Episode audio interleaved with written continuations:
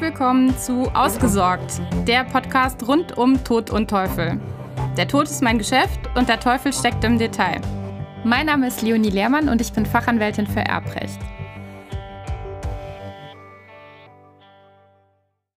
In der heutigen Folge geht es um die Auflage. Der Erblasser kann durch Testament den Erben oder einen Vermächtnisnehmer zu einer Leistung verpflichten, ohne einem anderen ein Recht auf die Leistung zuzuwenden heißt es in 1940 BGB und damit ist die Auflage definiert. So, wer jetzt nicht verstanden hat, was das heißen soll, für den erkläre ich das jetzt nochmal auf Deutsch.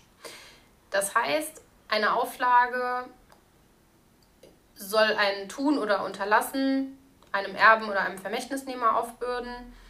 Klassischerweise wird es sowas sein wie die Grabpflege oder die Pflege von Haustieren zum Beispiel dass derjenige, der erbt oder ein Vermächtnis erhält, praktisch als ja, Auflage, als Gegenleistung dafür erbringen soll, eben ähm, die Grabpflege zu organisieren oder eben ein Haustier zu hüten oder dergleichen, sich vielleicht auch um irgendwelche Gegenstände zu kümmern oder um Personen oder irgendwie sowas. Also alles, was irgendwie vom Erben oder vom Vermächtnisnehmer ein Tun oder ein Unterlassen verlangt, das wird typischerweise eine Auflage sein.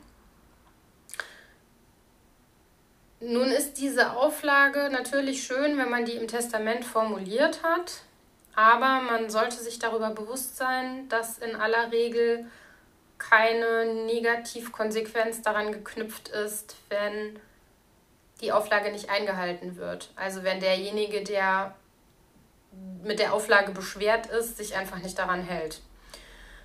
Wenn man das vermeiden will und dafür Sorge tragen will, dass der Betreffende die Auflage auf jeden Fall umsetzt, dann könnte man mit einer Testamentsvollstreckungsanordnung arbeiten und dem Testamentsvollstrecker aufgeben, dass er die Erfüllung der Auflage überwacht.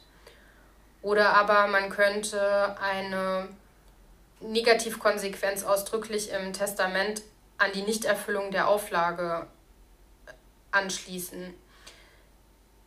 Allerdings, wenn man sich jetzt überlegt, man macht beispielsweise die Erbeinsetzung davon abhängig, dass sich der Erbe um das vorhandene Haustier kümmert, halte ich das für höchst problematisch. Das sollte man sich dann doch nochmal überlegen, ob man das wirklich so lösen will.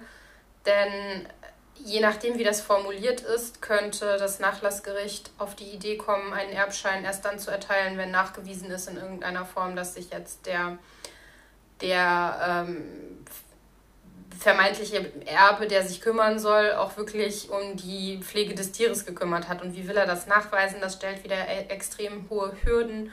Das kann sehr unangenehm werden. Also wenn man sowas verfügen möchte, sollte man meines Erachtens tatsächlich entweder eine Testamentsvollstreckungsanordnung wählen oder aber im konkreten Fall, je nach Ausgestaltung der Auflage, so blöd es ist, wirklich nochmal einen Rechtsanwalt oder einen Notar konsultieren, weil das kann wirklich zu Problemen führen. Auf jeden Fall solltest du hier mitnehmen, dass eine Auflage prinzipiell möglich ist, dem Erben zu machen.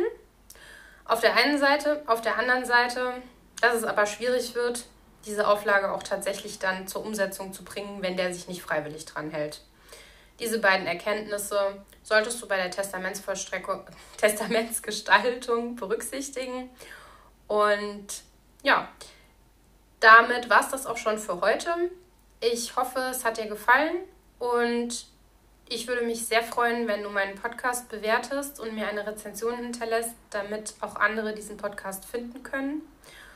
Und natürlich freue ich mich auch, wenn du dir auch die nächste Folge wieder anhörst.